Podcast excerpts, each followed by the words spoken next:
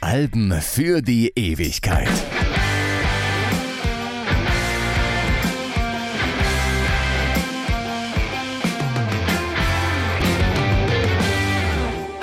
Ich bin Stefan Kleiber. Wenn wir hier in unserem Podcast über ein Album sprechen, dann entsteht vielleicht manchmal der Eindruck, als habe es bei dessen Veröffentlichung in der Popkultur nur dieses eine Thema gegeben. Das täuscht natürlich. Singuläre Ereignisse sind in der Musikgeschichte extrem selten. Der Normalfall ist, dass eine ganze Menge ungefähr gleichzeitig passiert. An unseren Angaben zum Erscheinungsdatum lässt sich das schon ganz gut ablesen, aber es wird vielleicht nirgends deutlicher als bei White Blood Cells von The White Stripes. Es kommt fast zur selben Zeit auf den Markt, als The Strokes mit Is This It für die ersten musikalischen Verwerfungen des neuen Jahrtausends sorgen. Darüber haben wir in einer anderen Episode schon ausführlich gesprochen. Je nachdem, wen man fragt, ist White Blood Cells das Album, das den Ruhm eigentlich verdient hätte oder das an ganz anderer Stelle zumindest ebenbürtigem Ruhm gekommen ist. Andere finden, dass man das alles lieber nicht miteinander vergleichen sollte oder dabei zumindest große Vorsicht walten lassen muss. Und für manche ist es einfach nur das Beste, was die White Stripes in ihrer knapp 15 Jahre umfassenden Karriere jemals auf die Beine gestellt haben. Einige Deutungen schließen sich auch nicht gegenseitig aus. Wie so oft im Leben stimmt ja vielleicht alles davon ein bisschen.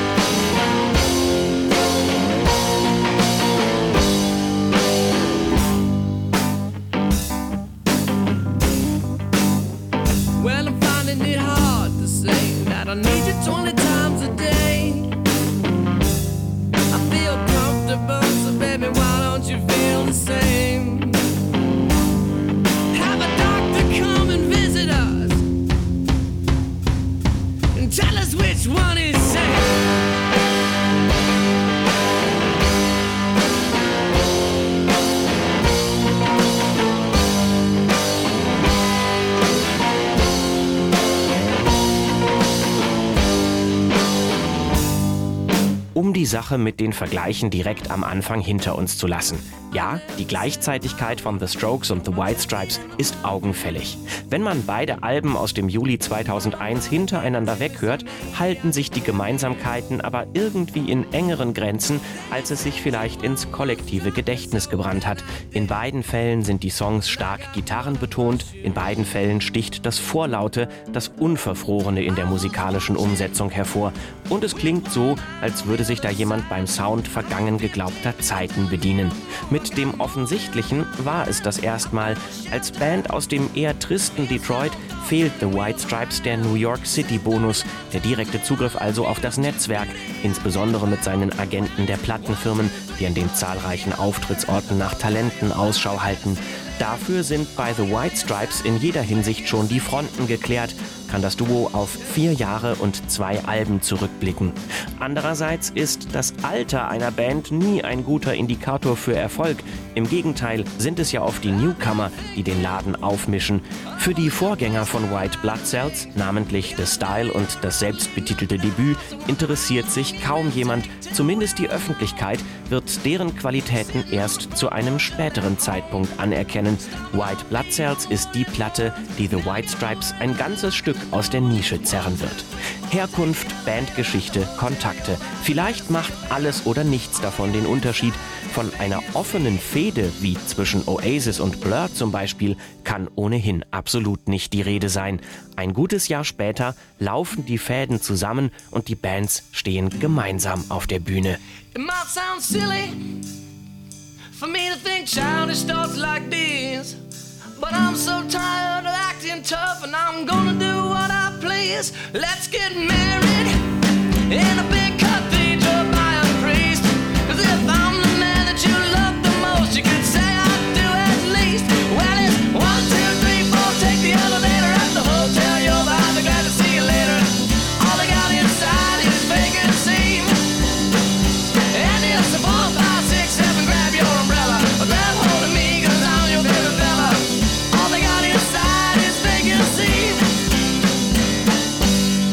Dabei gäbe es wohl in beiden Formationen genug Ego für ein Kräftemessen. Jack White ist eine Persönlichkeit, die man gemeinhin eine Rampensau nennt. Mac White, die zweite im Bunde, ist eher das Gegenteil, still und zurückhaltend, jedenfalls vordergründig. Für die Zusammenarbeit ist das wie für die Dynamik auf der Bühne ein Segen. Kein Bandgefüge würde wohl zwei Frontmänner vom Format Jack White länger als ein paar Monate überleben. Auch die Aufgaben sind, wiederum zumindest scheinbar, klar verteilt. Mac spielt das Schlagzeug, Jack macht alles andere. Der weibliche Einfluss auf das Duo wird deshalb oft unterschätzt. Dabei sagt Jack White selbst, eigentlich ist es Mac, die die Kontrolle über The White Stripes hat und die bei Zeiten sehr bestimmt sein kann, wenn es zum Beispiel um die Zukunft der Band geht. Die Vergangenheit wiederum ist lange bestimmt von etwas, das man in der Rückschau wohl nur als dreiste Lüge bezeichnen kann. The White Stripes verschweigen ihren Status als geschiedene Eheleute und geben sich als Geschwister aus. Dreist deshalb, weil Jack White darauf bestehen wird, lange nachdem die Wahrheit ans Licht gekommen ist. Bei Konzerten stellt er die Frau am Schlagzeug als seine große Schwester vor. Und da beide den gleichen Nachnamen tragen, akzeptieren das anfangs auch alle. Allein, warum sollte man solche Angaben überhaupt hinterfragen? Die Erzählung funktioniert, solange die Band noch nicht groß ist. Erst als mit White Blood Cells die Aufmerksamkeit steigt, ändert sich das.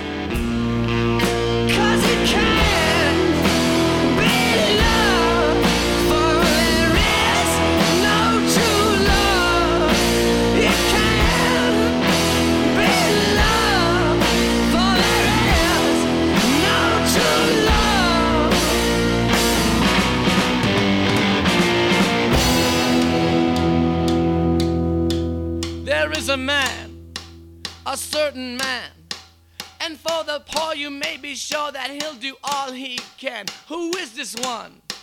Whose favorite son? Just by his action has the traction magnets on the run. Who likes to smoke? Enjoys a joke?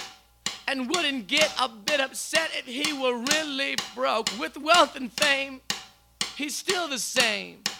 I'll bet you five you're not alive if you don't know his name.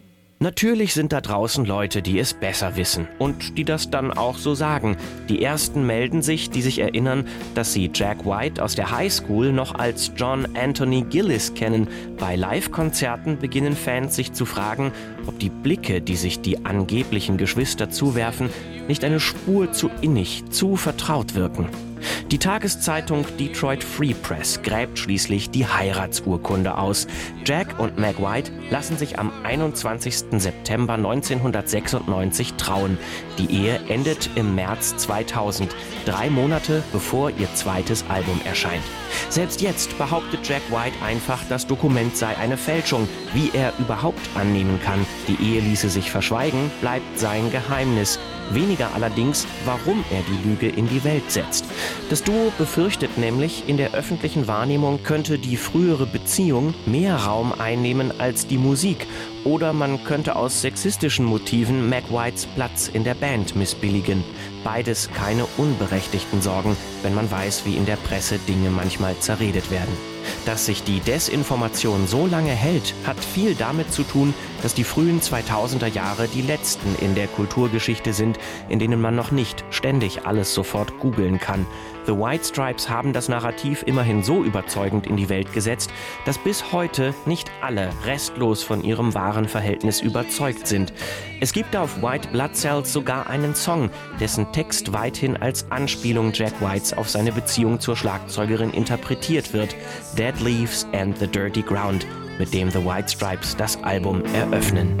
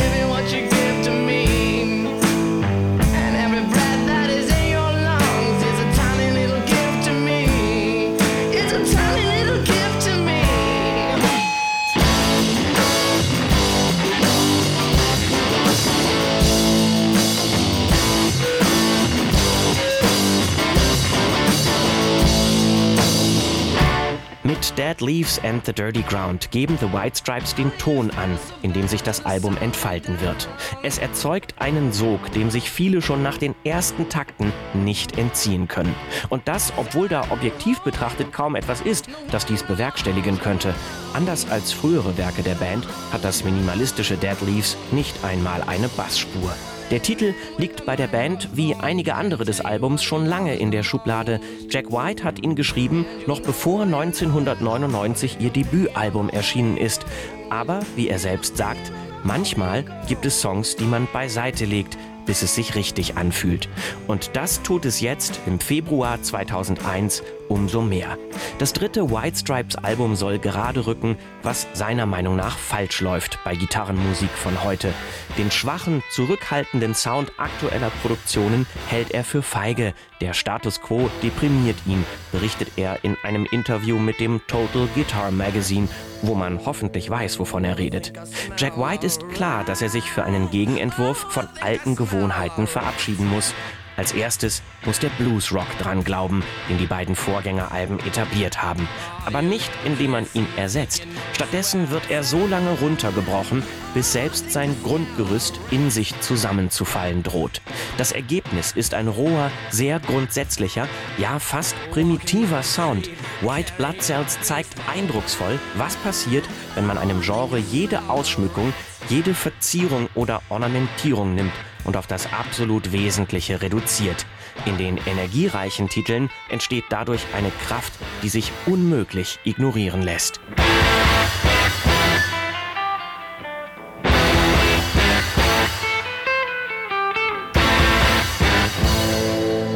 Oh, I think I smell a rat. Oh, I think I smell a rat.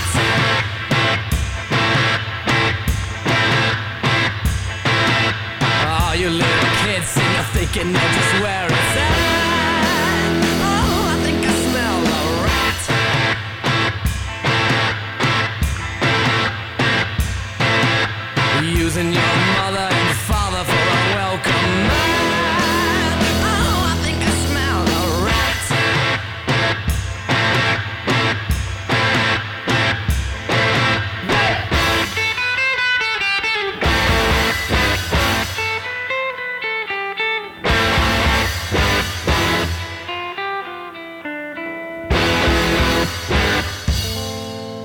Ersten Mal in ihrer Bandgeschichte verlassen The White Stripes für die Produktion ihre Heimatstadt Detroit und mieten sich schließlich bei Easley McCain Recording ein. Das Aufnahmestudio liegt mitten in Memphis im US-Bundesstaat Tennessee und ist eine Nummer größer als bei den vorherigen Alben, denn das Budget ist es dieses Mal auch. Easley McCain glänzt dabei vor allem mit seiner rein analogen Aufnahmetechnik. Jack White hasst Produktionen, bei denen hunderte Tonspuren entstehen und jede Passage immer und immer wieder eingespielt wird, bis auch der kleinste Fehler ausgemerzt ist. Fehler gibt es auf White Blood Cells mehr als genug. Das Einspielen im Studio wird zeitlich auf das absolut Notwendige reduziert. Sämtliches Material entsteht in weniger als einer Woche. Jack White schätzt, dass es vielleicht nur drei echte Aufnahmetage gegeben hat. Dass die Band sich damit so beeilt, ist Absicht, denn es erzeugt eine Spannung, die man in der Nachbearbeitung so nicht mehr simulieren kann. Das Motto lautet Aufbauen und Losspielen. Während der Rest der Musikindustrie mit der Software Pro Tools am Computer produziert und die so gewonnene Flexibilität eigentlich zu schätzen weiß, begnügen sich The White Stripes mit einer analogen 24-Spur-Konsole, was immerhin mehr ist als bei ihren früheren Platten. Es soll besser werden als eine Wohnzimmerproduktion, aber so ursprünglich wie möglich. Jack White gibt Toningenieur Stuart Sykes eine Anweisung, lass es bitte nicht zu gut klingen. Die Antwort auf den Status quo der Gitarrenmusik ist ein scheinbarer Widerspruch. Die ausgereifteste Platte der Band bis jetzt soll sich auf gar keinen Fall danach anhören. So many times I've gotten used to this.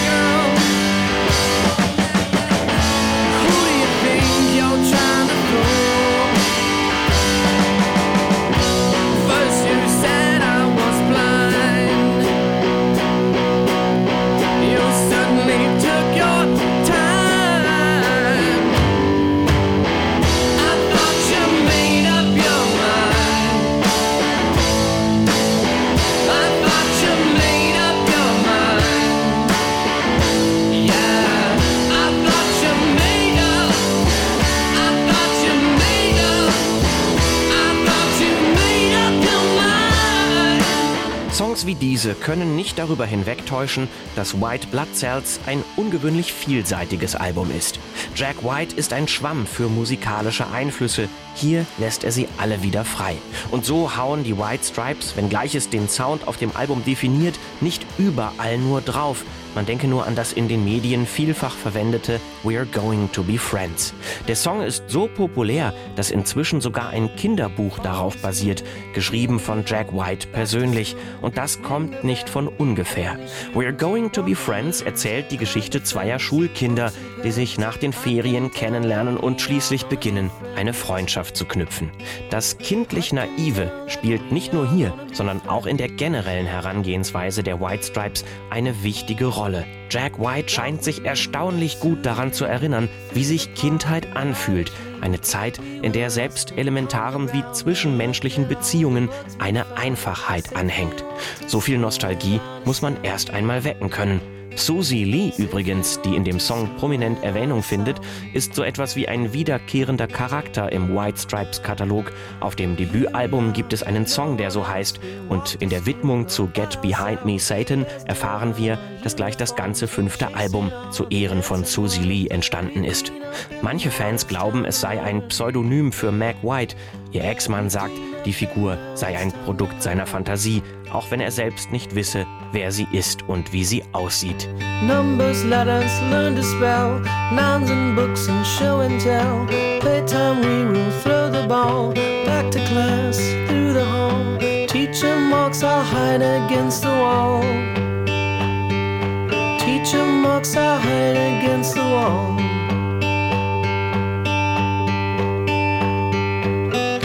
We don't notice any time pass notice anything. We sit side by side in every class. Teacher thinks that I sound funny, but she likes the way you sing. Tonight I'll dream while I'm in bed when silly thoughts go through my head about the bugs and alphabet. When I wake tomorrow, I'll bet that you and I will walk together again. I can tell that we are gonna be friends. Yes, I can tell that we are gonna be friends. Es ist mit den Melodien so ähnlich wie mit den Klängen. In erster Linie bestechen sie durch ihre Einfachheit. Nichts auf White Blood Cells ist technisch so anspruchsvoll, dass nicht auch andere das hinkriegen würden. Aber da ist einerseits eben diese Energie und andererseits die Tatsache, dass alles an diesem Album konzeptionell sehr gut durchdacht ist. Mit anderen Worten sind The White Stripes, auch wenn es vielleicht nicht zu ihrem Auftreten passt, so etwas wie Marketing-Genies. Das beginnt damit, dass es sich wohl um die Musikgruppe mit dem konsequentesten Farbkonzept aller Zeiten handelt. Rot und Weiß, wie die berühmten Peppermint-Bonbons zu Weihnachten, mit etwas Schwarz dabei. Jack White sagt, es sei die wohl mächtigste Farbpalette aller Zeiten, wie man ja wohl an Coca-Cola oder dem Dritten Reich sehen könne. Also ist auch das letztlich seine Idee, da er erwiesenermaßen eine Obsession für Farbe und deren Wirkung entwickelt hat. Manche gehen so weit zu sagen, es sei kein Zufall, dass er entgegen der landläufigen Tradition den Nachnamen seiner Frau angenommen hat. Ob es wirklich damit zu tun hat, weiß außer ihm keiner. Und auch, ob er wirklich ein Haus hat oder hatte, das auch nur aus diesen Farben besteht. Und sollte es so sein, ob das nur für die Fassade gilt oder auch für die Innenräume, die Möbel, die Elektrogeräte. Marketingtechnisch geschickt ist auch der Einfall, zum Song Fell in Love with a Girl ein Video mit animierten Lego-Steinen zu drehen und Lego im Nachgang um ein Minimodell der Band zu bitten, das man der Single beilegen will. Der Konzern lehnt erst ab, als Fell in Love with a Girl durch die Decke geht und Lego nun ganz plötzlich doch Interesse hat, lässt das Duo den Deal platzen. She just looking for something new, yeah. Said it was before, but it bears repeating now.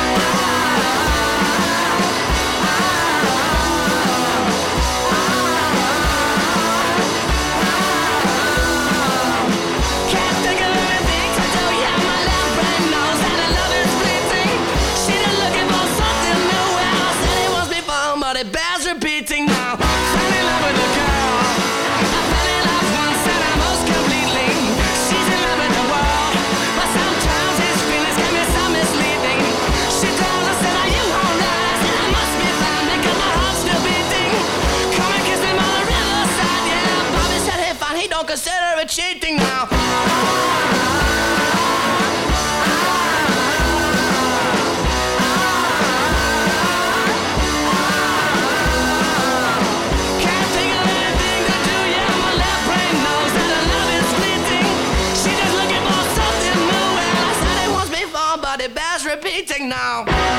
Ein echter Hype entwickelt sich um Jack und Meg White glücklicherweise nie. Der legendäre Radiomoderator und DJ John Peel fasst es so zusammen. Ich glaube, die Leute waren einfach erleichtert, wie einfach und direkt die White Stripes waren. Sie werden mit ihrem dritten Album nicht nur zu ihrem Sound finden, sondern auch niemals danach wieder eine Platte von solcher Ehrlichkeit und Geschlossenheit herausbringen. Mehr noch, White Blood Cells macht sie zu Rettern des Rock'n'Roll. Es ist diesem Album zu verdanken, dass das musikalische Erbe der ersten Generation Rock nicht in Vergessenheit geraten wird. Das gilt zwar ebenso für The Strokes und ihr Debüt Is This It, White Blood Cells allerdings hat die breitere Basis und holt daher mehr Einflüsse zurück. Die Welle minimalistischer Gitarrenmusik, sie wäre ohne The White Stripes wohl deutlich kleiner ausgefallen. Und seit ihrer Auflösung 2011 klafft eine Lücke, die nicht leicht zu füllen ist. Am ehesten kriegt das vielleicht noch Jack White selbst mit seinen Soloalben hin, deren Farbpalette dann übrigens aus Blautönen besteht. Von Meg White dagegen hört man so gut wie nichts. Es ist wohl ihre Entscheidung, unter das Kapitel White Stripes einen Schlussstrich zu ziehen. Warum genau, ist bis heute nicht ganz klar. Die Website versucht es zu erklären, verliert sich aber in der Vielzahl an möglichen Gründen. Jack White dagegen würde wohl jederzeit wieder ein White Stripes Album machen. Diese Band, sagt er, ist die größte Herausforderung meines Lebens, das wichtigste und erfüllendste, das mir je passiert ist. Ich wünschte, sie wäre noch da. Es ist etwas, das ich wirklich, wirklich vermisse. Damit ist er ganz sicher nicht allein. What a season